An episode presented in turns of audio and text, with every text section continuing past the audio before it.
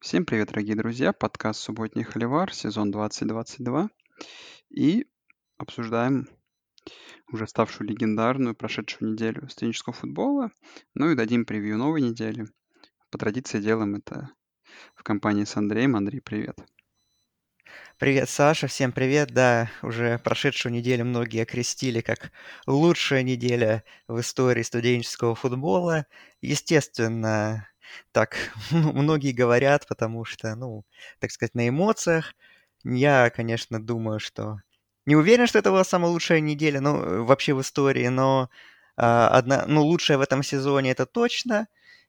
И, конечно, действительно, некоторые игры прям получились легендарными, и это сказать, большая привилегия, то, что мы их можем осудить в этом подкасте, и давай начнем их обсуждать. Ну, наверное, да, начнем обсуждать с игры Алабамы и Теннесси. Впервые там за 15 лет, как вы знаете, Теннесси смог таки наконец-то обыграть Алабаму. Сделал до просто фантастической концовки. Такой, конечно... Ну, игра, конечно, там очень хорошо разбивается на отрезки, потому что когда, конечно, счет стал 28-10 в пользу Теннесси, я подумал, ну, вот кажется, то, о чем я и говорил, сбылось. То есть то, что вообще почему-то не могла ничего защита Алабамы сделать с этими дальними передачами. Ну, как в целом она, конечно, не смогла и сделать это по ходу всей игры, но как-то в итоге как-то получилось сделать изменения, хотя бы свернуть свою игру. А нападение, ну, как-то вообще э, не, не, не было на поле первые там полторы четверти. Ну и потом, конечно, э, вот такой классический, я бы назвал бы, камбэк Себана. То есть когда, ну, откровенно говоря, игра прям вообще утекала из рук, когда, ну, команда, наверное, проводит с точки зрения там, да, на поле, как бы, да, как бы выразить мысль. Ну, то есть количество нарушений, да, то есть как бы, ну, все, как бы все, что происходит на поле, как бы вызывает вопросы, да, проблемы. И, конечно, переломить такую игру- это заслуга Себана. И, честно говоря, как бы, э, будем честны, то есть эта игра практически была спасена и перевернута. Ну и конец, конечно, это концовка Теннесси в конце, а, и такой разворот игры. А, ну, наверное, как бы в любом случае такой сторилайн, как победа Теннесси, все эти видосы, истории, сколько новостей уже сделали из этой новости, как там люди на ворота деньги собирают, колледж Теннесси и прочее.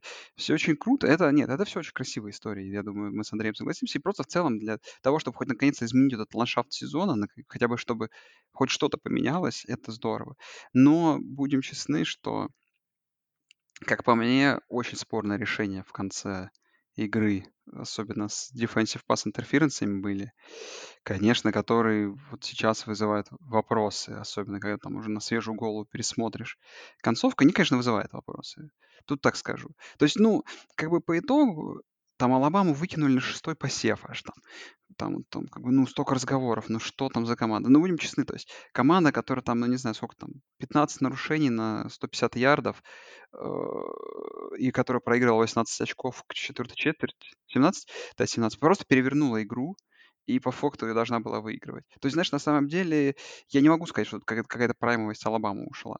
Тут как раз, вот если бы обсуждать там первые вот полторы четверти, тогда да, я думал, ну вот уже можно обсуждать о том, что вот наконец-то все проблемы, которые были у Себана, они вскрылись. То есть эти игры с Техас, Техас и Эндемом. Но не знаю, теперь как бы мне кажется, что это Алабама прям, ну, топ-команда.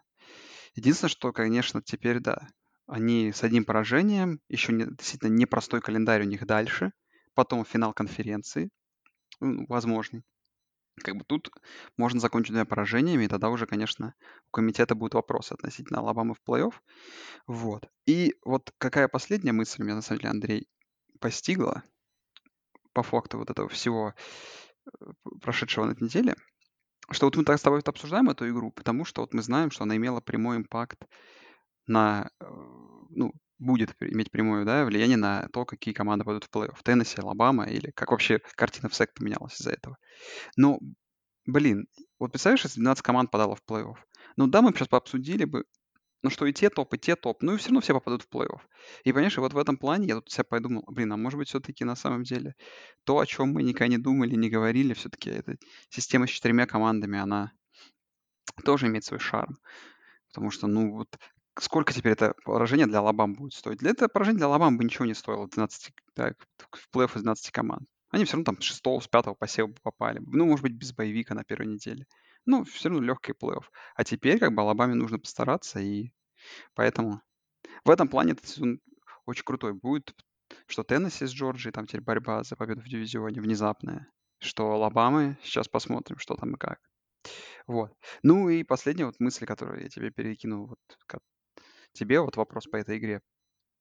Что, слушай, ну вот у Алабам были проблемы, и они вот выдали такую топ-игру, там Янг просто тащил на себе всю вторую половину команды, команду. А, не думаешь ли ты, что тогда, если как бы мы так уже немножко в сторону того идем, что мы так, так хоро- хороним Алабаму, то не было, знаешь, не было ли такой, такой, знаешь, вспышкой просто в таком плохом сезоне? Может быть, это, знаешь, может быть, это лучшая игра Алабама была в этом сезоне, а, которая вот пришлась в, в эту пору, на самом деле, и вот дальше такого прогресса не будет, как было в этом, в этом, в этом поединке, как ты считаешь? О, это сложный вопрос, но я думаю, что э, ну, Алабама точно должна прибавлять в любом случае.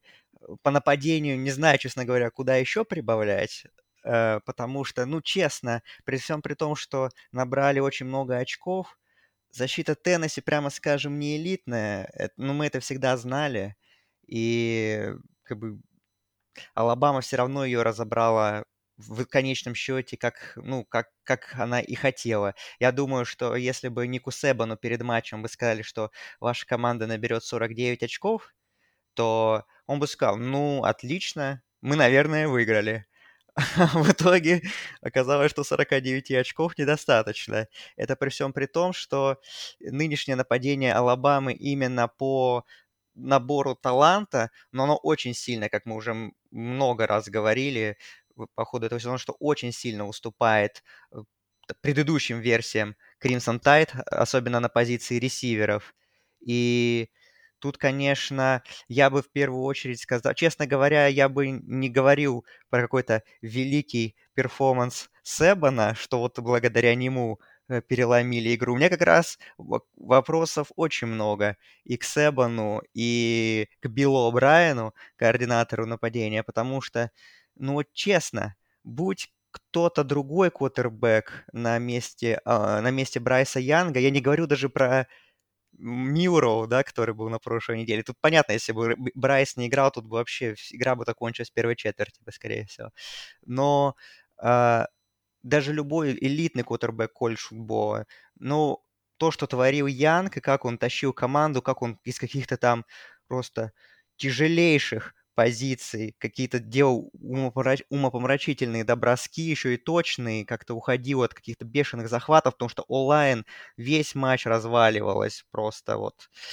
Э, ну, ну, не сказать, что прям, конечно, как решето, но на Янга было постоянно давление, сколько он ударов пропускал, и эти удары, на удивление, многие ну, оставались без внимания судьи, и я понимаю, как бы многих болельщиков Алабамы очень много вопросов к судейству по, ну, по, по итогам этого матча, и я в некоторых моментах разделяю э, их недовольство, потому что, ну, действительно, очень много таких пограничных свистков было в пользу Теннесси.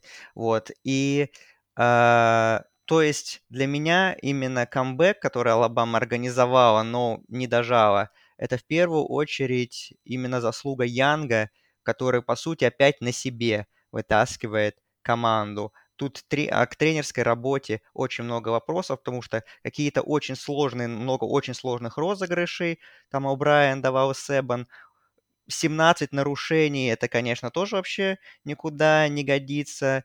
И, ну, это рекорд вообще для Алабамы. И это проблема всего сезона. Мы помним, что с Техасом было 15 нарушений.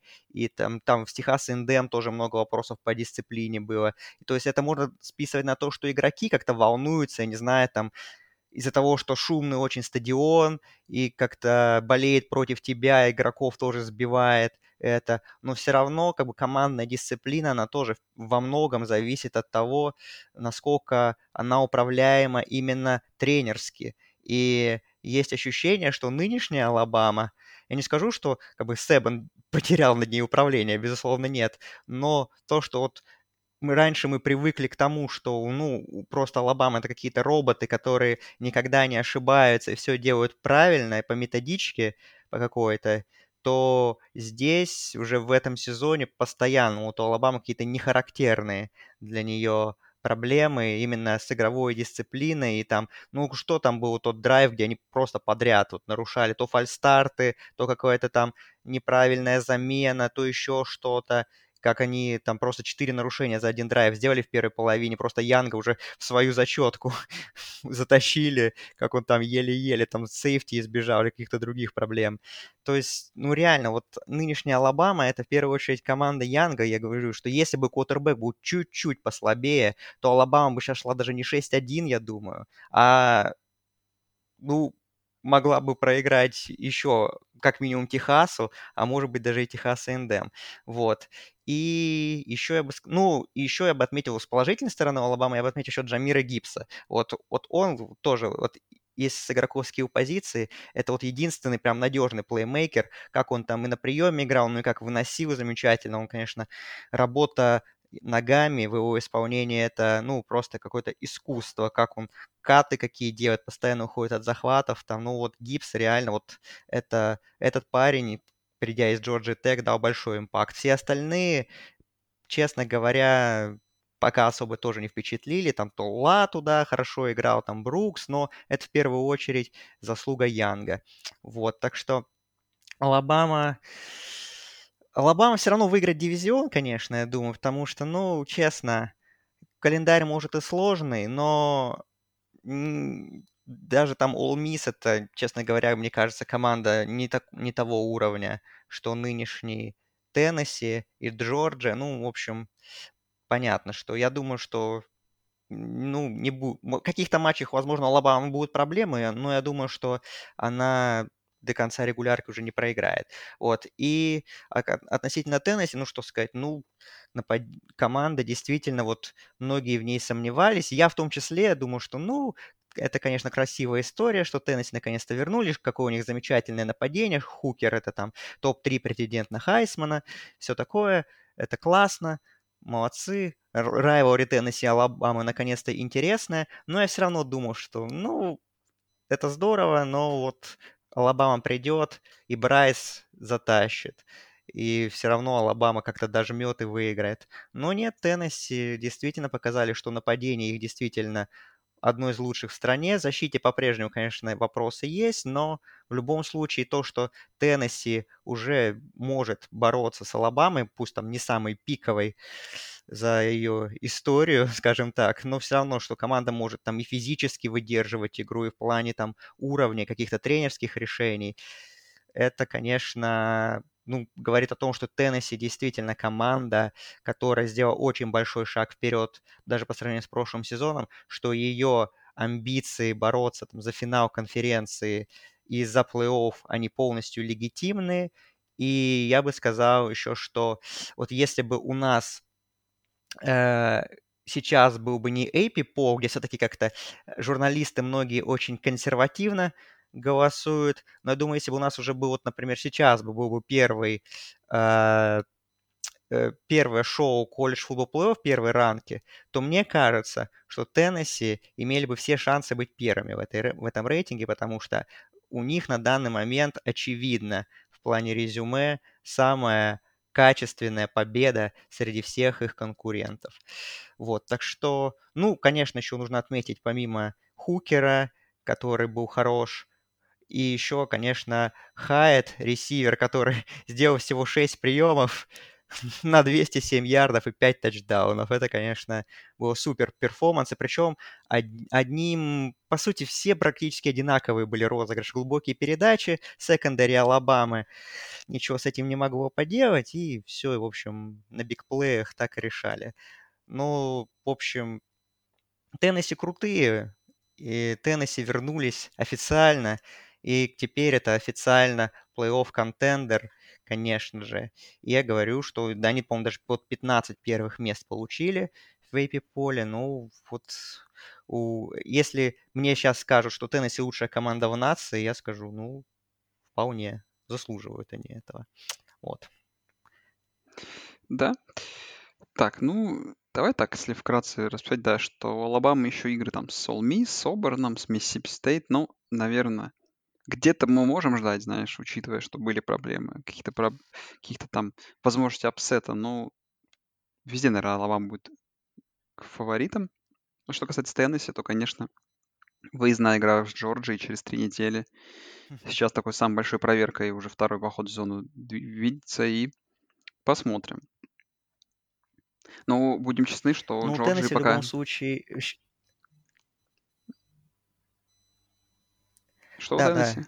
да. э, Я хотел сказать, что у Теннесси сейчас очень повезло, что у них игра с Теннесси Мартин на этой неделе, что можно, так сказать, отдохнуть после такого выплеска эмоций. А потом вот подряд две игры, да, Кентаки и Джорджия, а тут уже надо снова включаться будет.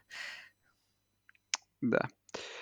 Ну, интересно, если Алабаме потребовалось такое нападение, перформанс нападения, то сможет ли подобный перформанс нападения Джорджия, например, оформить? Ну, с другой стороны, э, те огромные проблемы, которые были в секондаре Алабамы, и столько пропущенных глубоких передач, наверное, это как все будущие команды это разберут. Ну, хотя бы постараются. Ну да, так мы, да, мы помним, что даже вот в том матче с Техасом, пока был Квин Юерс на поле полторы четверти, там тоже Алабама постоянно глубокие передачи пропускала. Так что это действительно проблема, и очень большая проблема. И тут есть, конечно, в SEC команды, вот тот же Миссисипи Стейт, Ole Miss, который, в принципе, обладает нападением, которые могут это проверять, но я думаю, что все равно это не тот немножко уровень, при всем при том, что Ole Miss, да, идет высоко в рейтинге, но вот если вот так вот немножко, может быть, забегать вперед, ну вот, мне кажется, вот после этой недели у нас вот определилось вот четко 6 контендеров на 4 места в плей-офф. Все остальные там, ну, это такие прям слиперы, если честно, которые Ну, могут попасть в плей-офф только при каких-то супер благоприятных для себя обстоятельствах. а вот тебе это сценарий, о котором я вот думал, что Теннесси, Алабама и Джорджия сразу все в плей-офф. Да, я читал про это, я и думал про этот сценарий, что можно, может ли быть в сек с, с тремя командами, но, честно говоря, ну, я, это очень сложно будет сделать. Ну, Это то есть, да, скорее, есть, э, скорее всего нужно будет, чтобы где-то Клемсон кому-то проиграл, например. Потому что понятно, что или Огайо Стейт, или Мичиган кто-то будет в плей-офф среди них в любом случае. ну, это правда. Так что это сложно очень будет. Так, ну давай по, по тем командам, которые, наверное, еще у нас не такие контендеры. Это великолепная игра в Big 12. Такой классический, я бы сказал, Big 12. TCU, Оклахома Стейт, два овертайма. Камбэк TCU со счета 24-7 по ходу игры. 30-16 было в конце третьей четверти. Но TCU смогли эту игру перевернуть, во втором овертайме ее выиграть на выносе. А, Слушай, ну вот, смотря вот обзор этой игры, такой подробный, вот, знаешь, вот в голову приходит только что это классический Big 12. Но вот, вот даже и нечем добавить. Вот э, опять там Спенсер Сандерс в одиночку тащит свою команду, э, там просто разбирает этот TCU, потом внезапный переворот, камбэк TCU, какой-то дикий второй овертайм, ну, двойной овертайм, победа TCU. TCU остается unbeaten командой. В целом с компетентным там квотербеком, нападением, в целом даже, наверное, с какой-то защитой, но верить в то, что там, да, пред- в- там, теперь выиграть там с Канзас Стейт, Западной Вирджинии, с Техас Теком, с Техасом, с Бейлором, с Айовой Стейт, они пройдут сезон без поражений, ну, как бы слабо, да, в это верится, и как бы это круто, что, что есть такие сюжеты в Big 12, но да, наверное, как плей-офф контендеров мы их не рассчитываем. Слушай, ну TCU все равно удивили, потому что такой, так начать сезон. И в целом, ну, качественные победы за качественные идут. Может быть, они не все крупные там и уверенные по результату. но Слушай, ну вот как вот мы с тобой обсуждали, да. Ну, представляешь, вот перед началом превью сезона, мы подумали, что в Big 12 команда без поражения будет TCU, который как бы по факту главным контендером сейчас будет. Ну, наверное, мы в это не верили, так же, как, условно говоря, и в Теннессе. Ну, здорово. TCU, не знаю, за них притоплю, э, хочется эту историю увидеть и продолжать ее. Ну, блин, ну слишком уж сложный календарь. Ну, серьезно. То есть продолжать выигрывать близкие игры, я не уверен, что у них получится. Но хо- хочется верить. Ну да, я как бы я посмотрел эту игру. а, Очень странная игра. э, Ну, как обычно в Big 12 бывает. То есть весело все.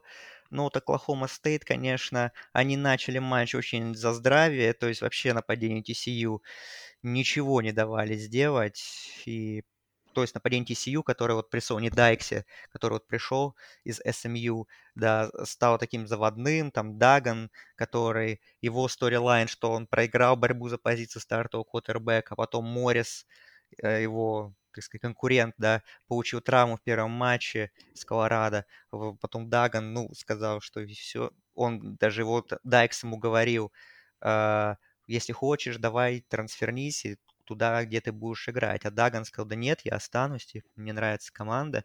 Ну вот, и он так получил свой шанс, и так его здорово реализует. Это, конечно, все круто. Но вот поначалу, да, как-то нападение TCU выглядело совсем как-то прямолинейно и безыдейно, а Оклахома Стейт и защитой давили, и нападением тоже Сандерс играл очень хорошо. Что случилось дальше, честно говоря, э, объяснений мало логичных этому, потому что, ну, Big с одной 12 стороны, во-первых, это Big 12, это ладно, это если так говорить, но если думать, как-то искать более такие какие-то глубокие обоснования этому такому провалу Оклахома Стейт во второй половине, потому что если мы берем драйвы ковбоев, то у них первые два драйва это э, тачдауны, вот, все хорошо у них началось. Потом был филд-гол в начале третьей чет... э, второй четверти и еще тачдаун, то есть все отлично. А вот после того, как счет 24-7 стал, следующий раз, два, три, четыре, пять, шесть, семь, восемь драйвов, если мы даже не берем под самый последний там, это все э, два филдгола там было, и получается 4 панта, и еще перехват был. Вот. С чем это можно связать? Это, во- возможно, это можно связать с тем, что Спенсер Сандерс играл с травмой, он всю неделю не тренировался, у него была травма броскового плеча, он вышел, и, видимо, ну, пока там его там, естественно, там всяко разно там на обезболивающих, на уколах там и так далее, наверное, возможно, пока, так сказать, все у него работало пока что, не давало это себе знать, эта травма, нападение как-то играло. Потом все исчезло. Как, видимо, Сандерсу сам был уже совсем все, у него было все печально. Вот. И поэтому вот как-то очень застопорилось нападение ковбоев во второй половине, благодаря чему, собственно говоря, TCU сделал камбэк, который как раз наоборот как-то вот подобрал ключи к защите э, Оклахома Стейта. Там и Даган много бегал, и Джонстон хорошо ловил, их главный принимающий. То есть вот тот нападение TCU, которого мы ждали, вот во второй половине раскрылось, и вот действительно смогли переломить игру. Ну и да, его овертайме дожали. То есть игра была очень классная, конечно, я получил большое удовольствие от ее просмотра. Э, но какой вывод? А вывод такой, что мне эта игра вообще никакие на мои вопросы никаких ответов не дала. А, TCU сильнейшая команда Big 12? Я в этом не уверен абсолютно. А, что еще можно сказать? Э, то, что... Ну, единственный ответ это то, что, наверное, как мы ожидали, что это две это хорошие команды все, там уровня топ-15, там, может даже топ-10, ну где-то конца топ-10. Но рассматривать их, опять же, как контендеров на плей-офф очень тяжело.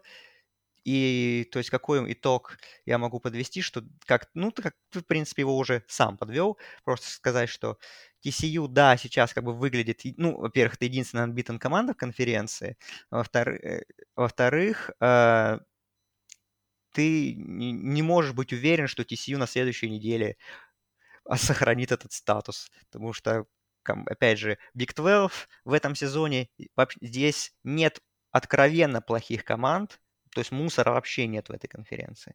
Но нет и сильных команд прямо. Ну, не сильных, а элитных команд. Сильные есть, их достаточно. Элитных команд нет. И в этом проблема этой конференции и, и проблема того, что почему мы не можем покупать тот прорыв TCU, который они сделали до конца, и вообще как бы воспринимать Horn Frogs как главных претендентов, потому что, да, вот у них игра, например, с Канзас Стейт еще на следующей неделе, есть еще игра с Техасом гостевая, то есть, в общем, в общем, все очень сложно, и, честно говоря, с одной стороны, я рад, что мы получили такую игру крутую, с другой стороны, вот если бы э, TCU, например, или Oklahoma State выиграл там с большим запасом, я бы мог говорить, о, да, вот, похоже, вот это у нас как бы самая элитная команда из Big 12, и действительно хайп вокруг них не случайен. А то, что вот мы увидели, хорошие команды, но такие, ну, в шугар-боуле какого-нибудь сыграют, как говорится. Верить в то, что они будут играть в плей-офф, это, ну, это должно прям очень сильно повести. Ну, TCU в первую очередь, конечно. Оклахома Стейт уже там тяжело им будет как-то пробраться через эти дебри. Так что, ну, футбол был хороший. Вот так.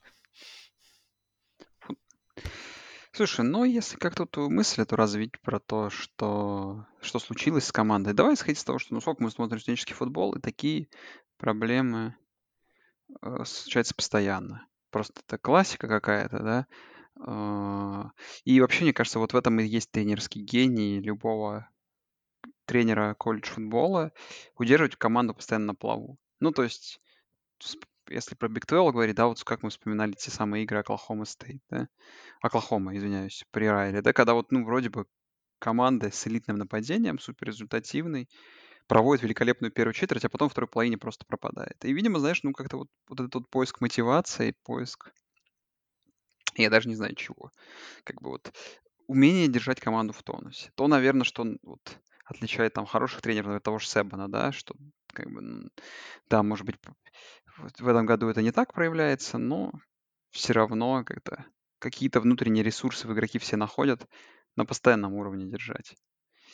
Какую-то отличный уровень игры там, или, например, вот сейчас вот особенно Джорджия, да, то есть как там защита Защита просто, ну, не знаю, там, на в последнем розыгрыше последней четверти играет так, как будто бы, по счету 55-0 играет так, как будто бы, я не знаю, они против Алабамы играют сейчас, и это первый драйв начинается. Ну вот, вот в этом и умение, тренерский гений есть. Так, ну а про Райли раз начали, то давай так, наверное, к нему переедем. Классический такой. Пак-12 теперь. Ну, таким результативным он не часто бывает, но бывает. Тут как бы что случилось. Э, ну, Райли практически классический, да, случился. Два владения ввели USC, и в первой половине в целом, ну, выглядели получше, наверное. Райзинг мне тоже нравился. Да и он в целом мне сначала все нравится. Тут Юта неплохо так держалась. Старалась эту игру держать на плаву, а потом как-то в один момент, э, э, когда началась вот эта перестрелка в второй половине, кто вышел вперед, кто там а, кто сравняет счет, ну, точнее, сравнивалась всегда по факту Юта э, в этом матче. Э, вот эти догонялки Юта в них играла, и потом получилось, что они получили мяч, да, в самом конце, э, провели отличный драйв, занесли тачдаун, и дальше делали то решение, которое всегда считаю спор, двухочковая конверсия, которая, ну, мне ни- никогда не нравится, и обычно она неуспешная в колледж-футболе, там, мне кажется, в подавляющем, подавляющем большинстве случаев, но в этот раз все получилось успешно, и Кэмерон Райзинг сначала после выноса с тачдауном еще занес двухочковую конверсию. Хотя, конечно, 48 секунд уж очень много троянцам оставили футболисты Юты. Да, и, наверное, это чересчур. И итог победы Юты, которые были даже небольшими фаворитами в этом матче, мы немножко сомневались. Ну, Форд они не пробили, Форд в одну очко, не было в одну очко. Тут как бы я могу выделить, ну, наверное, с двух сторон квотербеков, потому что в целом Колеб, ну, кроме того, что есть определенная проблема у него с процентом комплитов, что в целом, наверное, у него было всегда. Его перегружают порой пасом, что тут тоже 42 пасовых попытки. В целом статистика-то великолепная, почти 400 ярдов, 5 тачдаунов. Райзинг и процент комплитов лучше, и самое главное, ногами добавил 5 суммарных тачдаунов. Ну, жалко немножко Юту, честно вот скажу, да. Э, как вот этот матч для меня показал, что, ну, Юта это одна из так топ там двух, две, двух команд конференции Pac-12. И вот тот факт, что просто какие-то вот обидные поражения на старте сезона, их выкидывают за рамки вот этой гонки в плей-офф, потому что, ну, они вот готовы выигрывать большие игры, особенно внутри конференции, но уже как-то свои ошибки совершили, им будет недостаточно. А по USC, ну, наверное, это не повод, конечно, говорить, что вот сезон уже похоронен, но шансы на плей-офф, как мы уже немножко обсудили, становятся минимальными, учитывая силу других конференций и количество поражений. И USC тут придется как-то по этому календарю выигрывать все оставшиеся игры и верить во что-то. Но в целом не знаю. Как бы это вот классическая игра, где кто бы не выиграл, мы бы сказали, что ну тот, кто выиграл, был молодец, как бы тот, кто проиграл, ну, наверное, такого поражения не заслуживал. Просто как бы тут так для UC сложились обстоятельства. Тут просто, наверное, к UC, если претензии делать, что, ну, как, учитывая, какая была первая половина, ну, нужно, значит, увереннее добавлять. То есть ты ведешь два владения в таких играх против таких команд, но нужно находить все ресурсы, чтобы такие игры выигрывать. Вот. Ну, а Rising, слушай, мне интересно.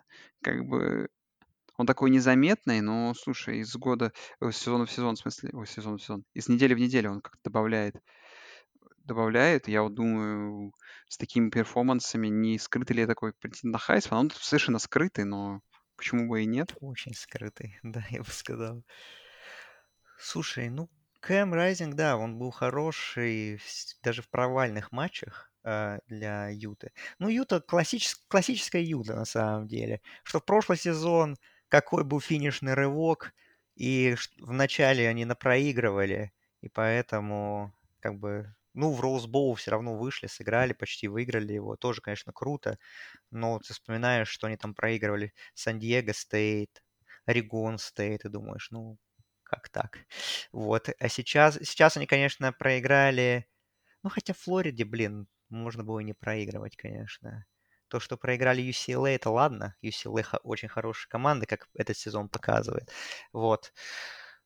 Ну, честно, я когда смотрел первую половину и видел, как USC достаточно уверенно разбирается с защитой Юты, э, я, честно говоря, думал не то, чтобы там все, борьба закончена, но думаю, что USC так вот может и продолжать, потому что я буквально на прошлой неделе смотрел матч Юты с UCLA, и там были ровно такие же проблемы абсолютно, что вообще против паса защиты не было, да и против выноса тоже мало что работало, и там UCLA тоже творили все, что хотели. Я думаю, ну, блин, Райзен, конечно, старается, вот, но он как вот может держит команду на плаву буквально вот из последних сил.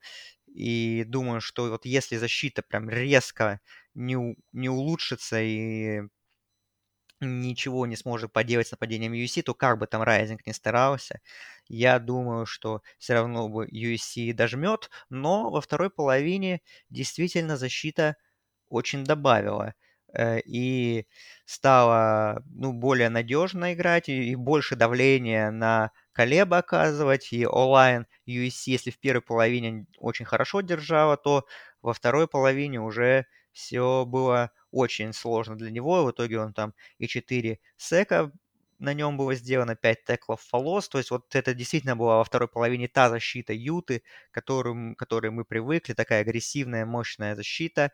И э, плюс еще, ну, опять же, при поддержке домашних трибун. То есть все мы знаем, что выезд в Солт-Лейк-Сити это для всех очень большое испытание, и что Юта дома и Юта в гостях это немножко все-таки две разные команды. И, ну, и этот сезон это тоже подтверждает.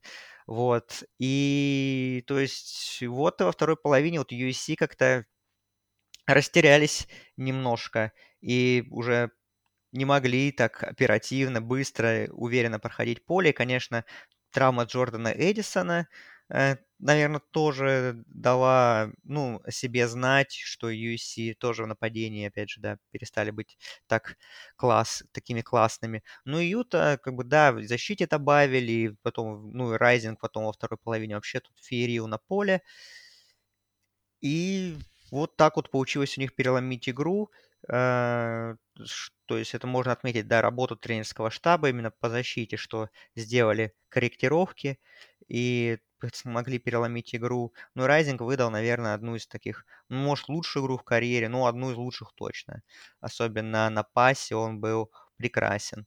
Вот. На USC мы очень сильно сомневались в уровне их защиты, несмотря на то, что у них там много всяких было в предыдущих матчах перехватов, пиксиксов, но вот когда они столкнулись действительно по-настоящему э, нападением там примерно, ну, не элитного уровня, но очень высокого уровня, то вот все проблемы USC, которых мы думали перед сезоном, и вскрылись. Так что так что, ну вот, этот матч показал, что USC команда хорошая, и даже все равно, может быть, даже сильнее, чем мы думали, но это пока что не такая целостная команда, которая, ну, опять же, вот может бороться за самые высокие позиции именно общенациональные. То, что USC еще может выиграть конференцию, это, конечно, безусловно, ну, там гонка сейчас обострилась прям вот до предела. В Pac-12 у нас тут 4 команды, пока что две команды идут без поражений внутри Pac-12, но одна из них проиграет на ближайшей неделе, потому что Орегон и UCLA играют между собой. И то есть победитель этого матча будет, так сказать, в пол позишн за финал конференции, а все остальные там будут рубиться. И это при том, еще все при том, что на предпоследней неделе у нас будет игра еще UCLA с USC и Юты с Орегоном. На одной неделе две игры будет, так что, так что гонка будет прям вот жесткая в Pac-12 вот до, самых последней, до самой последней недели, судя по всему. Это круто, но, наверное, болельщикам Pac-12 э, не очень радостно в плане того, что, похоже, опять их команда команда из их конференции будет, не попадет в плей-офф, хотя UCLA еще шансы есть какие-то, но, честно говоря, все равно там не очень верится, что они пройдут без поражений.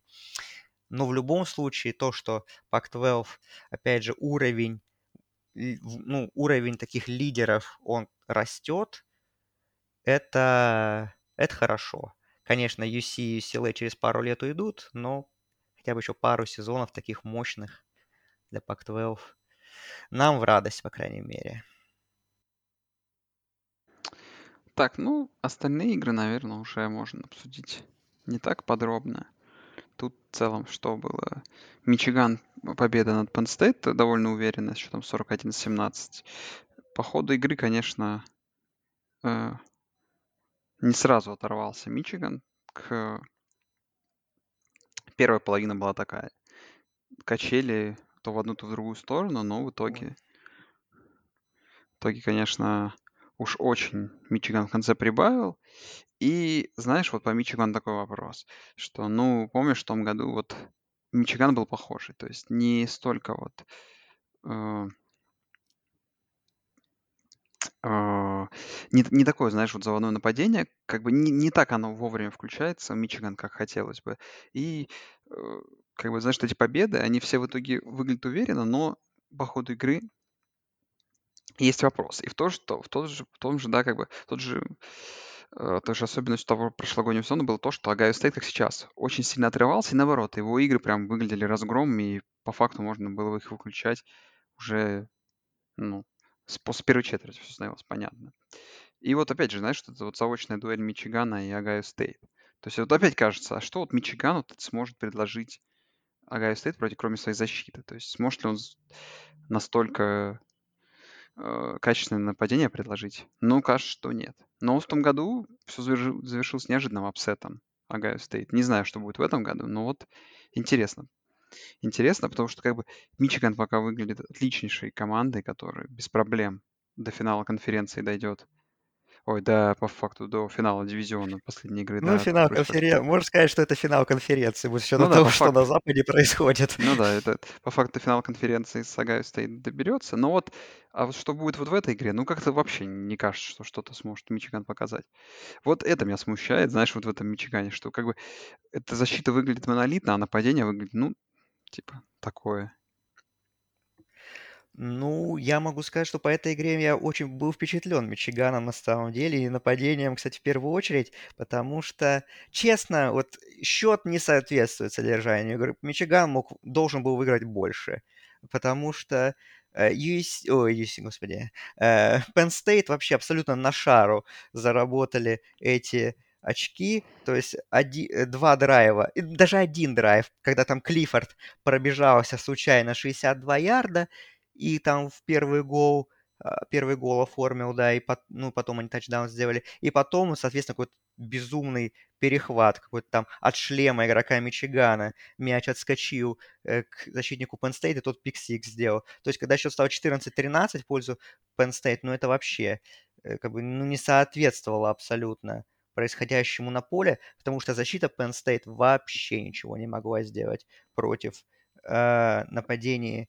э, Wolverines, на самом деле даже э, ну, то есть Мичиган вообще супер уверенно проходил поле, и просто вот первые два драйва, вот у них какие-то там вот в Red Zone случались проблемы из-за того, что из-за этого, собственно говоря, они только там филдголом ограничивались, но то, что происход... начало происходить дальше, там просто сплошные... Ну, в общем, статистика просто шокирующая на самом деле, что если не вычеркнуть э, драйв, который вот закончится пик-сиксом, и драйв, где там Мичиган уже там постоял на коленях в конце игры, э, игры то все драйвы Мичигана закончились набранными очками. Там, либо филдголами, либо тачдаунами. То есть вообще ни одного панта, ни одного там, там какого-то фамблов, форсировать, ничего Penn State не смогли сделать. И в первую очередь против выноса вообще ничего Нитани Лайонс не могли. 4, 418 ярдов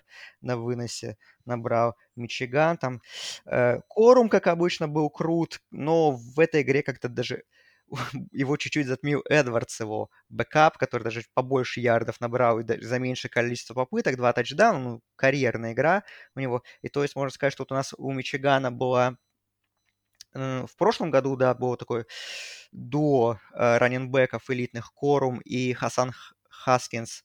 И вот теперь к Коруму присоединился Эдвардс. Похоже, что в этом году тоже будет такой дуэт, который тоже будет... И, ну, Корум весь сезон уничтожает соперников, а Эдвардс тоже, вот, в принципе, тоже имеет потенциал разрывать, как он показал в этой игре. В чем Мичигану, конечно, нужно добавлять, это в пассовой игре. Мне кажется, что у Маккарти есть потенциал. И что самое главное, ресиверов очень много качественных. У Мичигана тот же Ронни Белл, там Уилсон и так далее. Вот, то есть у Мичигана есть запас, чтобы, чтобы вот в этом аспекте развиваться и сказать, сделать нападение свое еще более вариативным, более разнообразным, потому что, как бы, мне кажется, что если сравнивать э, Мичиган этот с прошлогодним, то э, я, честно говоря, не уверен, что защита это так же хороша, как прошлогодняя, потому что, ну, тут защита крутая, но тут нет прям таких геймчейнджеров, не видно в ней пока что, каким был этот Хатчинсон да, в прошлом году или Аджаба, вот, э, который вот против элитных нападений, да, по-настоящему вот какие-то супер розыгрыши могут сделать. Вот. То есть на этом уровне сопротивления, с которым Ичиган пока сталкивался, защиты вообще проблем нет. Ну, кроме там некоторых моментах матча с Мэрилендом, наверное, были вопросики определенные. Вот. Э, не знаю, защита, защита стала ли сильнее прошлогодняя э, по сравнению с нападением, э, по сравнению с нынешней. Вот. Но вот нападение Мичигана, мне кажется, что сильнее прошлогоднего, и есть еще запас который команда, ну, немножко не как-то, может, бережет или, не знаю, просто не раскрыла еще полностью свой потенциал. Так что я считаю, что вот этот матч, как бы Мичиган меня убедил, потому что первые пять игр мы, там соперники были слабые все. Тут вот первая серьезная проверка, Мичиган ее прошел просто идеально.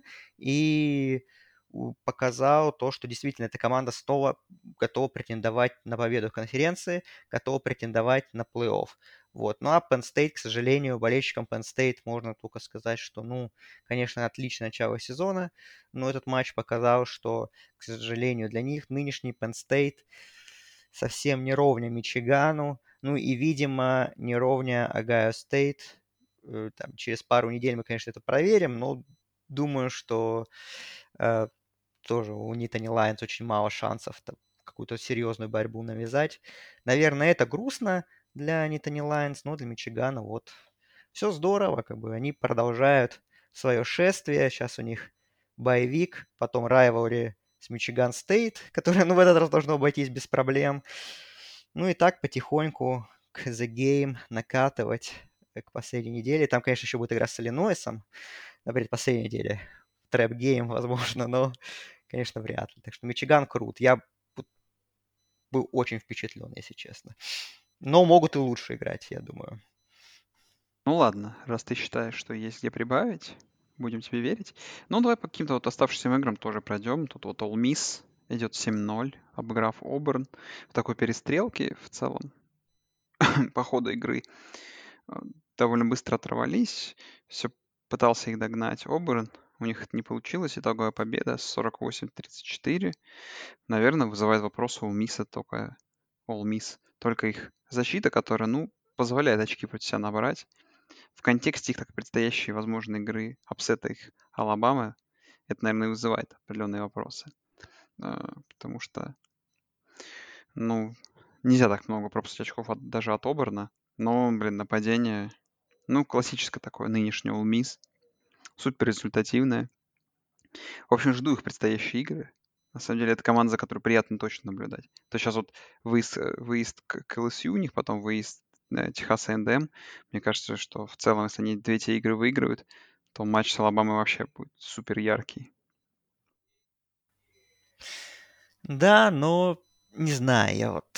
LSU, конечно, молодцы. О, LSU, господи. LSU тоже молодцы, они выиграли у Флориды. All Miss молодцы, все хорошо, но вот честно, пока что эта команда для меня, ну, не выглядит как конкурент.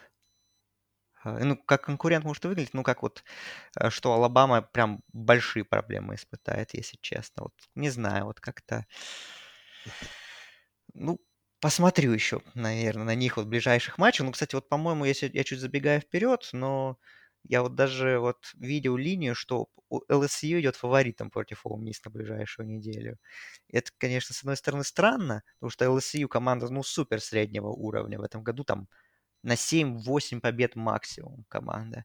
Но опять же, если LSU выиграет Ole Miss, ну, меня, наверное, это удивит, но каким-то шокирующим upset ом для меня это не станет. То есть я рад, что Кифин так хорошо очень пересобрал команду, что у, них, у него там много игроков по трансферу, да, что такая ну, строительство новой команды, оно проходит успешно, но как бы, сильнее ли нынешний Miss прошлогоднего, я думаю, нет, если честно.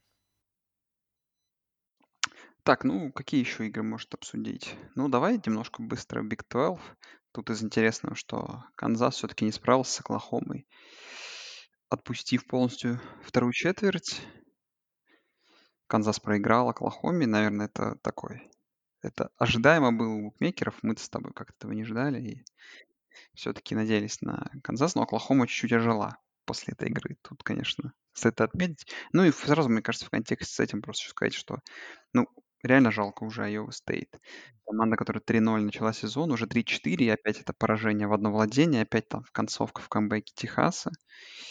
Ну, на самом деле, в целом, как бы, понимая, что Айова стоит сильная команда, и что в целом Техас, как бы такая неуверенная победа, ничего не говорит, но, наверное, в целом, плюс-минус с тобой, наверное, можно, да, и согласиться, что Техас, наверное, все-таки сейчас самая сильная команда этой конференции. Я думаю, что сейчас игра с Оклахомой стоит на этой неделе, возможно, точно такая же для нас.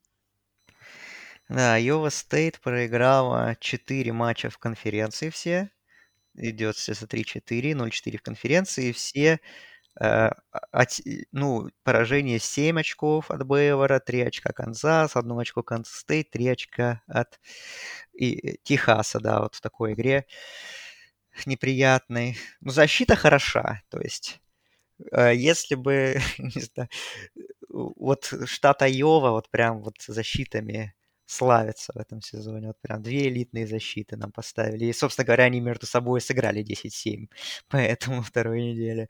Вот. Но с нападения, нападения не подвезли, конечно, в этот сезон. Что циклоны, что Hawkeyes. Вот. Ну, как пошутили э, грустно э, в, Твиттере, что э, Мэтт Кэмпбелл это готовый тренер для Небраски, вспоминая умение Небраски тоже проигрывать близкие игры. Да. Давай еще, я думаю, подробнее чуть-чуть стоит обсудить Сиракьюз, который вот-таки идет без поражений. И вообще игра против NC была очень хорошая. Опять же, да, то есть только в второй половине Сиракьюз добавил, ну, слушай, ну, полностью закрыть нападение NC State, которое я все равно по-прежнему считаю довольно неплохим, да и в целом, как бы, 9, знаешь, в 9 очках любую команду держать на уровне колледж футбола это достижение. Посмотрим, блин. Сейчас, конечно, когда будем превью давать к игре с Клемсоном, будет интересно. Но Сиракьюз, наверное, это пока такое. Одна из самых удивляющих команд сезона. Да, 6-0 в боуле уже. И, ну, честно, по этой игре Сказать, что Сиракьюз мне сильно понравился, я не могу, но защитой, в принципе, сыграли хорошо. Ну, NC State, конечно, то, что Лири выбыл до конца сезона, это, конечно, большой удар для команды, при всем при том, что Лири играл хуже, чем в прошлом году, ну, все равно Чемберс, вот, но он вообще как-то, ну, ну, не этот уровень абсолютно э, совсем. И то, и то, что вообще меня удивило, на самом деле, что у него аж так много пассовых попыток было, аж 30 штук в этой игре. То есть какой-то удивительный game plan немного. То, что, то, что, то, что я видел от Чемберса в матче с э, Флоридой Стейт на прошлой неделе, пусть там NC Стейт и выиграли, но там тоже нападение выглядело очень грустно, прямо скажем, то, что, так что очень жаль, что, похоже, Wolfpack мы вообще отовсюду вычеркиваем. Ну, а Сиракьюз не вычеркиваем. Сиракьюз — это пока что главный конкурент Клемсона в Атлантическом дивизионе. И, похоже, ну, матч за дивизион нас уже ждет вот в ближайшие выходные. Это, конечно, любопытно. Да, ну, да, думаю, это мы отдельно в превью дадим. Мгм. Ну и давай, Андрей, не знаю, что-то еще из оставшихся Ну, Клемсона, Клемсон с Флорида Стейт А, Клемсон с Флорида Стейт, да. Ну, итоговый счет, наверное, тоже не говорит всей картине. Это все-таки два тачдауна Флорида Стейт занесла уже в четвертой четверти при счете 31 14, ой, 34-14. Слушай, ну, в целом, не знаю, как, бы, как по мне, добавляет потихоньку Клемсон. То есть защитой добавляет точно. Ой, Галилея в целом тоже как пасовый кутербэк стал, мне нравится. Я думаю, что тут как бы для Клемсона, ну, сейчас, конечно, какие-то проблемы с Сиракьюзом не будет. Дальше дорога Да, там вообще. к плей-офф, она в целом довольно открыта. Ну да, по сути, выигрываешь у Сиракьюза. Это вот самое сложное испытание из оставшихся игр, по сути, у Клемсона. Потому что, ну, Нотр-Дам, Луивиль, Майами, Южная Каролина. Ну, честно. Наверное, Южная Каролина это самый сложный матч среди этого всего расписания. Может, там, конечно, Спенсер Ратлер что-нибудь придумает, но сомневаемся в этом. Да и потом финал конференции с кем-то из Атлантика. Ну, там Северная Каролина сейчас выделяется, которая выиграла в таком очень напряженном матче у Дюка в Райворе на последней минуте но все равно, то есть Клемсон, вот по сути, вот действительно, вот Сиракьюз, это вот такое последнее слож, сложное испытание потенциально, и то не факт на самом деле. Вот, поэтому по матчу с Флорида Стейт Клемсону каких-то особых вопросов нет. Uh, какие-то предъявить им какие-то претензии сложно. Ну, может быть, за то, что чуть подрасслабились в конце и выиграли не так уверенно. Может быть, из-за того, что так, большую часть первой половины была игра примерно равная, но вот нужный момент включились, вот ты смотришь игру, 14-14, Флорида Стейт вроде рядом, потом оп-оп-оп, и уже 34-14. Думаешь, ну, вот команда или действительно элитная, которая, может быть, где-то что-то не получается, но в нужный момент включается и обеспечивает себе спокойненько нужный результат. Ну, помимо у Галилея я бы еще Шипли отметил, раненбека тоже очень сильно прибавляет по сезону парень, и вот в этой игре тоже был очень хорош, там 121 ярд набегал. Да, так что Клемсон, вот его дорога в плей-офф видится самой простой среди всех контендеров, конечно. Да. Так, ну я даже не знаю, Андрей, кто тут еще был. Так, ну что еще? Ну, Иллинойс, если... победа над Миннесотой. Да, да, Иллинойс продолжает шествие. Продолжает да. свое шествие, да. И опять это выглядит все довольно уверенно, что Ну, защита тащит вообще, отлично. Да, защита там в полном порядке. Ну, вот там, похоже, вот сформировался вот дуэт таких претендентов на победу в дивизионе. Это Иллинойс и Пердью, который вот выиграл у Небраски. Вот, и если смотреть оставшееся расписание, у них игра между собой еще есть. Ну, вот как-то расписание Пердью выглядит попроще на самом деле. Потому что Иллинойс, например, еще с Мичиганом играть на предпоследней неделе. Да, еще и вот выиск Висконсин. Ну, Висконсин, конечно, проиграл Мичиган Стейт в двух овертаймах. Ну, такая игра которая была интересна только болельщикам Висконсина и Мичиган Стейт, потому что она вроде прикольная, но она шла во второй волне, когда все смотрели там либо Теннесси, Алабама, понятное дело, либо там вторым экраном смотрели TCU и Оклахому Стейт в это время. Да, давай, наверное, из нового, что можно сказать. Тулейн... Нотр-Дам проиграл Стэнфорду еще, надо сказать. Тулейн и UNC попали в посев из важных да. новостей. Ну, Тулейн мы ждали.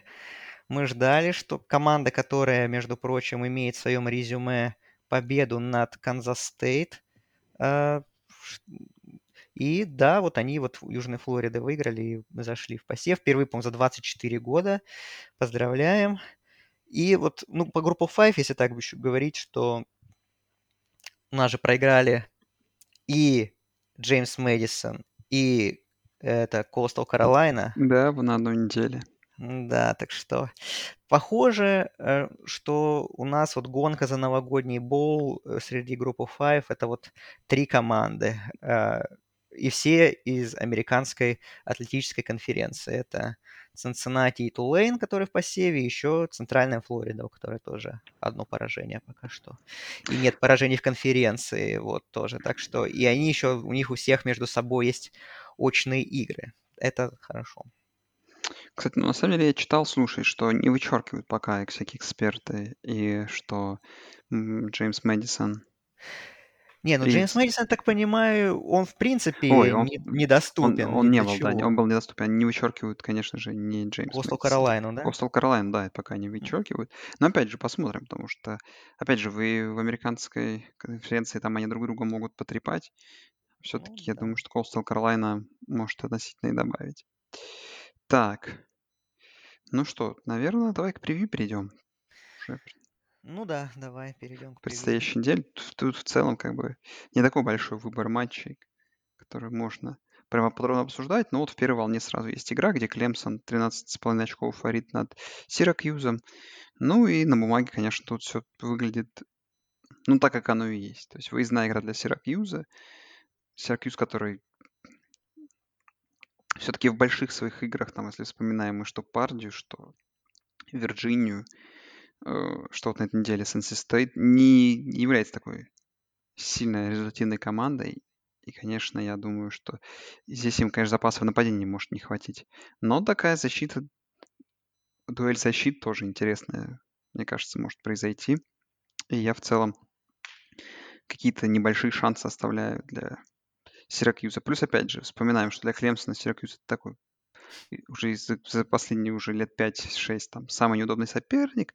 Плюс то, что у, у Галилей хоть и док, ну, докатывает, ну слушай, опять же, всегда же у него может случиться плохая игра, правильно? По ходу сезона. А если это случится в этой игре, то посмотрим. Ну и плюс посмотрим вдруг Сиракьюз какие-то Посмотрим, как разбирать на защиту Клемсон. Но в целом я думаю, что просто Сиракьюз не сможет набрать и просто достаточно много очков, чтобы победить в этой игре. И тут, конечно, защита Клемсона — это главный X-фактор, который позволит им довольно легко выиграть. Да, думаю, что у Клемсона не должно быть каких-то больших проблем, а, с запасом не должны выигрывать. А, ну, не знаешь, за что Сиракьюз может зацепиться. Ну да, наверное, то, что защита какой-то супер матч проведет, и, а Уин Галилей вернется на какой-то свой прошлогодний уровень, либо по классике матчей Клемсона и Сиракьюза прошлых лет, что квотербек Клемсона получит травму. Мы этого не желаем, конечно же, но мы помним эти моменты, из-за чего как раз тогда Сиракьюз иногда даже выигрывал у Клемсона. Вот. Ну, если Лабник выйдет, он тоже неплохо, говорят. Так что, я не думаю, что это, честно говоря, Сиракьюз поможет. Но Сиракьюза хороший раненбэк. Такер такой, ну, элитный, можно сказать, по меркам ACC. Но силы нападения все равно не хватит. Да и думаю, что и силы защиты и обыгрывать напади... ослабленное нападение NC State это одно, и там полностью заряженное нападение Клемсона это другое, тем более еще в гостях, они в своем там доуме, где непривычно многим играть. Вот, так что думаю, что, честно, вот фора вполне пробиваемо выглядит. А фора 13,5 очков. Вот. Так что я думаю, что Клемсон выиграет спокойно. И еще, я так понимаю, не обеспечит себе победу в дивизионе этой победой, ну, почти. Но, уж, но уже близко. Ну, уже близко, да. Слушай, ну на самом деле так-то осталось по факту 5 ну, матчей. Да, и у них еще у Клемсона не забывать, что э, по, после этой игры с Сиракьюзом две игры только внутри конференции останется. Да, потому что там же Нотр-Дам и Южная Каролина. Да, да, так что уже, уже почти, почти все будет. Да. да.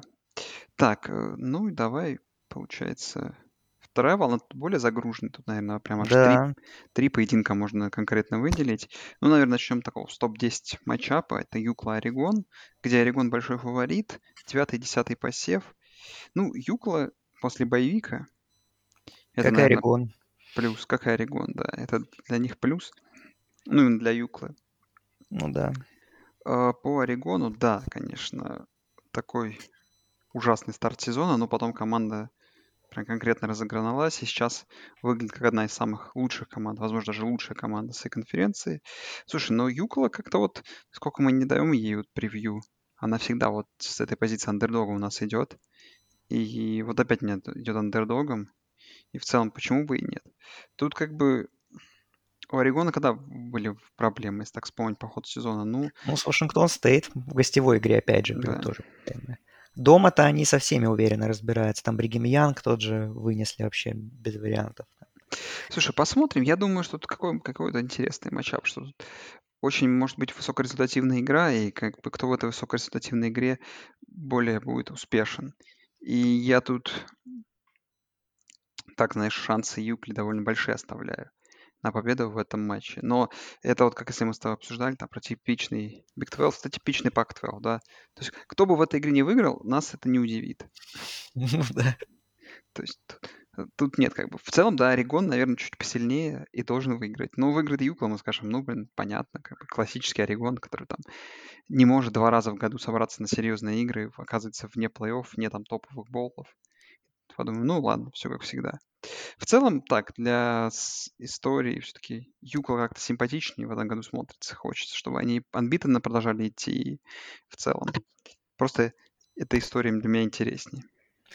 Да, если еще Чип Келли победит в Юджине, так что это тоже дополнительная история. Ну, как я думаю, что для меня, наверное, два фактора таких важных. UCLA и их offensive line, которая внезапно вообще супер играет в этом сезоне.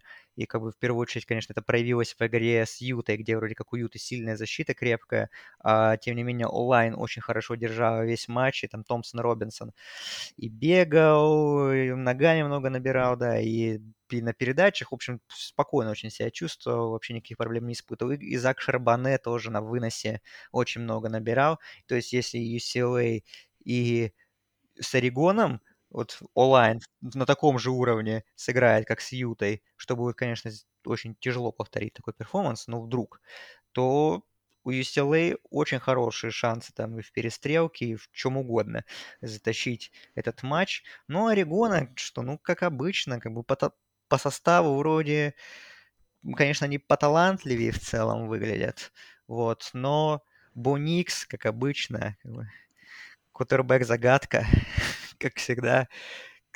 Никогда не понятно, с какой ноги он встанет. И если все, все хорошо, то значит он вообще будет неудержим. И Орегон может даже и спокойно выиграет. А если Буникс будет такой, ну, нестабильный, то могут быть и проблемы большие у Орегона вплоть до поражения.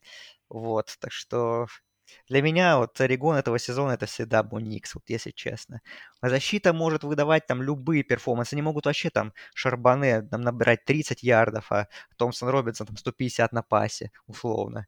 Но, но если Боникс будет фигачить перехваты свои классические, ну, это ни к чему, это не поможет Орегону. Ну, Орегон для меня фаворит. Все равно, конечно, за счет преимущества домашнего поля. Как-то все равно больше верится в эту команду. Пусть хотя кажется, что вроде как новый тренер, все равно как-то более сырой, сырой проект, в отличие от UCLA, где как бы Чип уже с этими парнями давно уже трудится. И вот, наконец-то, команда вышла на пиковый уровень. Как бы я буду очень рад, если UCLA выиграет, если честно. Ну, вот, не знаю. Орегон для меня фаворит ну, надеюсь, что будет, да, действительно зрелищная очередная игра в Pac-12, вот что-то типа UT USC в плане драматизма, в плане результативности, то есть команды нас порадуют. Тотал 69,5 выглядит вполне пробиваемым, я думаю. Так что, опять же, игра Pac-12 элитная в удобное время, так что надо смотреть. Да, соглашусь с тобой тут. Так, Андрей, ну давай, наверное, другую игру, которую можно еще обсудить подробно. Техас, Оклахома Стейт. Такая тоже микроразборка в Big 12. А, Техас фаворит, что, наверное, справедливо в 6 очков, Да, как, как и в предыдущей игре. да, хоть и в Stillwater игра, но Техас ведут фаворитом. Да, слушай, ну что тут как бы стоит обсудить? Наверное, что Техас еще не справлялся, как бы, точнее, Техас-то как раз с такими командами справлялся, что, походу, все на Оклахома стоит с такой защитой еще не сталкивалась. Тут, наверное, для Спенсера Сандерса прям самая большая проверка по ходу этого сезона будет. Да и в целом, ну, как бы, блин, защита Техаса выглядит намного сильнее любой защиты, наверное, Big 12, а нападение Оклахома Стейт оно лучше, чем у Техаса, но я думаю, что Техас тут Ну, нет, есть... я думаю, если Думаю, честно. что нет? Нет.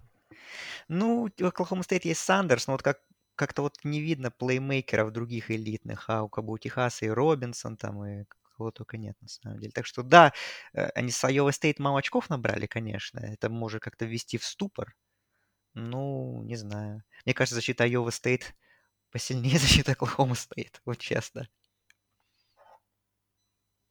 Ну, допустим. Ну, то есть, как бы мы как бы победу Техасу тут прогнозируем уверенную, да?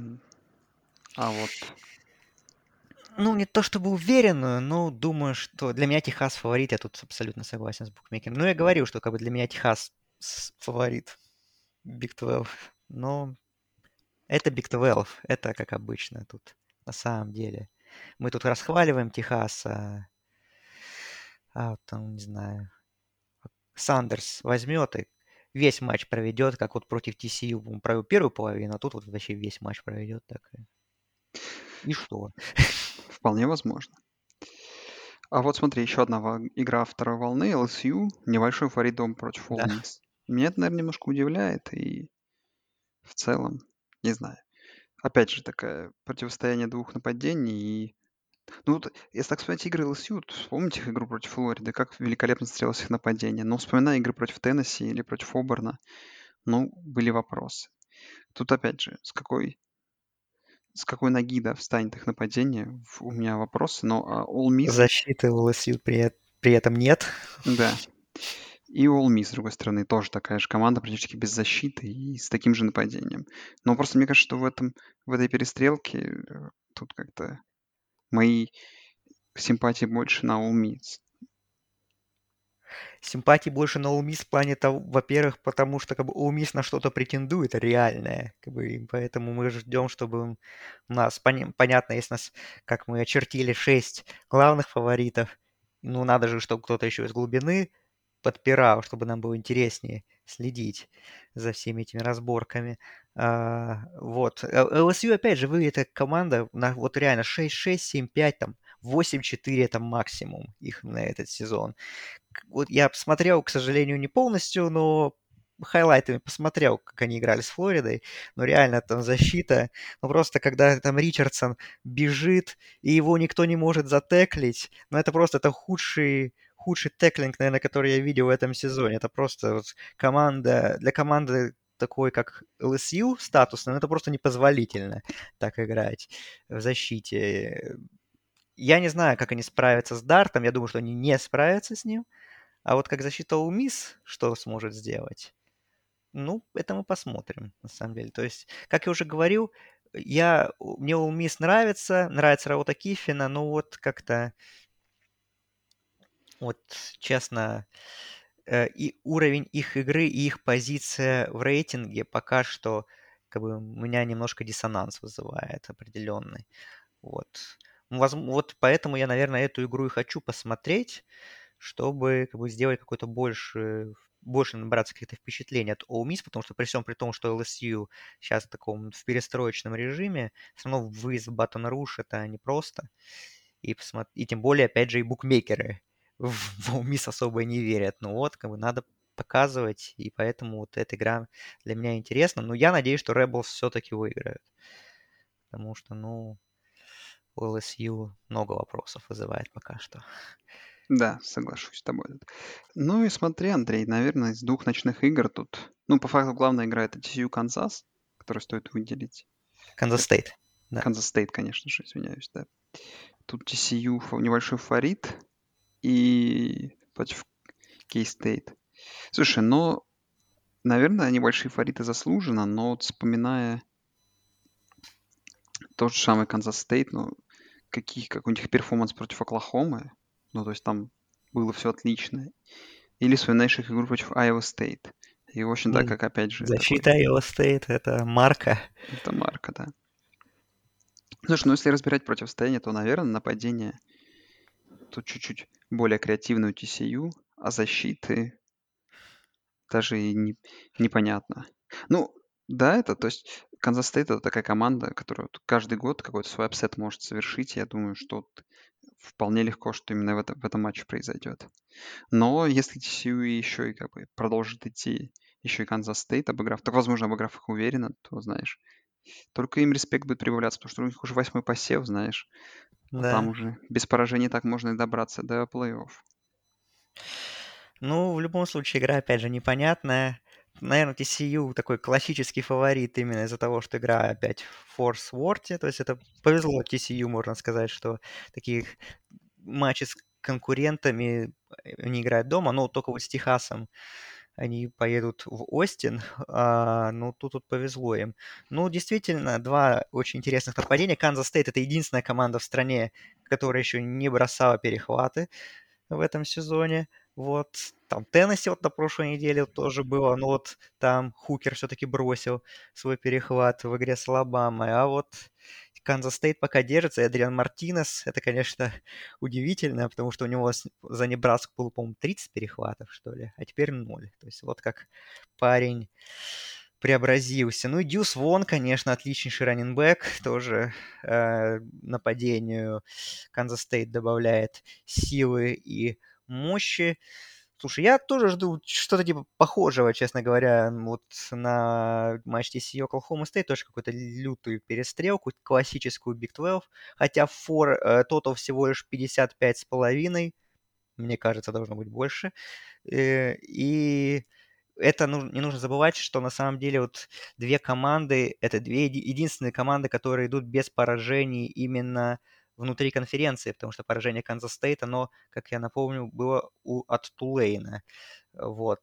Так что кто выиграет эту игру, то тут будет, так сказать, иметь праймовую позицию и контролировать свою судьбу в борьбе за финал конференции. Ну а проигравший вот попадет в этот замес там, с Оклахомой Стейт, с Техасом. Ну, в общем, там будет все очень сложно. Вот. Ну, я, в общем, говорю, что жду похожего matchup а вот с такого же результативного, как вот TCU сыграл с Оклахомой Стейт.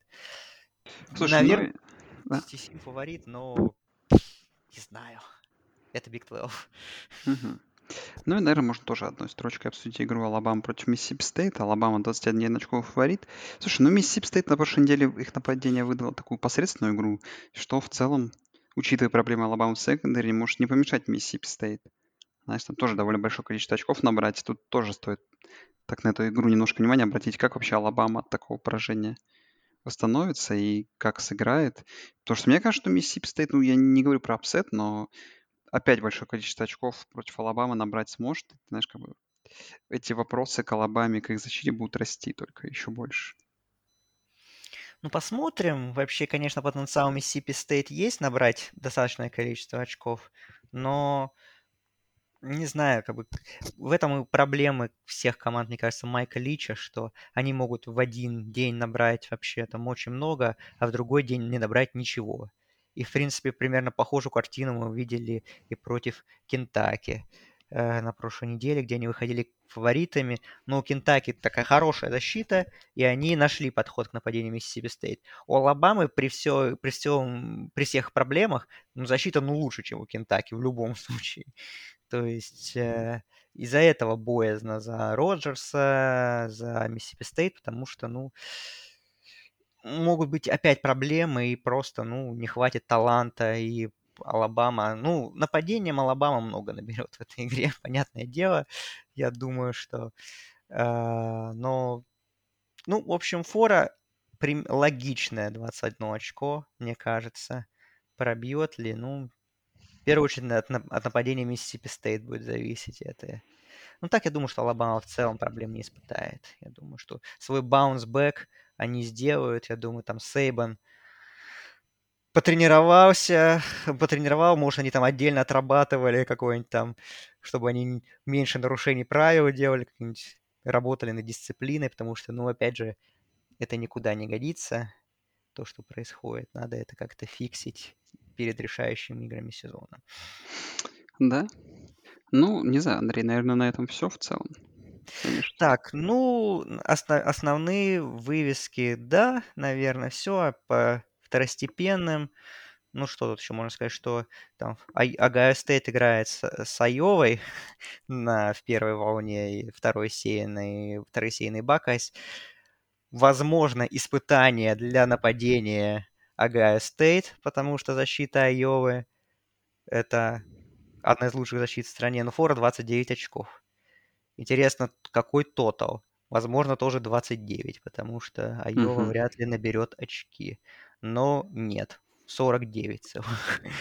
Слишком верят нападение Айова. Ну, Теннесси, как мы говорили, играли с, Теннесси, Теннесси Мартин. Вот. Э, ну, а так еще, наверное, пожалуй, да, как бы Джорджия отдыхает перед коктейльной вечеринкой с Флоридой. Ну вот. А всех остальных высокосеянных мы, в принципе, обсудили. Да, в целом я думаю, что уже если что-то интересное обсудим постфактум через недельку. Да, так что да, будем прощаться. Не думаем мы, конечно, что э, ближайшая неделя будет такой, такой же эпичной, как э, предыдущая, но матчей интересных все равно достаточно, поэтому смотрите их обязательно. Ну а мы через неделю все обсудим. Так что, да, услышимся через неделю. Э, берегите себя и всем пока. Всем пока.